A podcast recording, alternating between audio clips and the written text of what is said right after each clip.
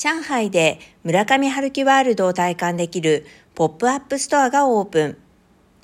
日本の作家村上春樹が描く現代の都市の物語は、これまで中国の読者に新世界への扉を開き、村上ファンのライフスタイルに影響を与えてきた。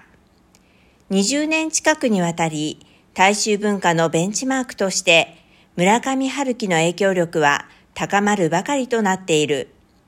そしてその独特な都市生活の描写は今も若者の間で人気となっている。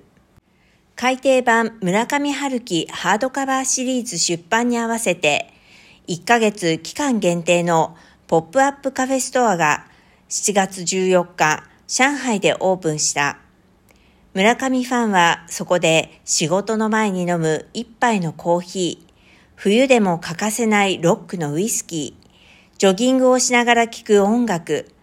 各地の中古レコード店で見つけてきたレコードといったおなじみの村上春樹のトレードマークを見つけることができる。また、愛用するイエローの鉛筆が何本も入ったコップが置かれた村上デスクコーナーなどもあり、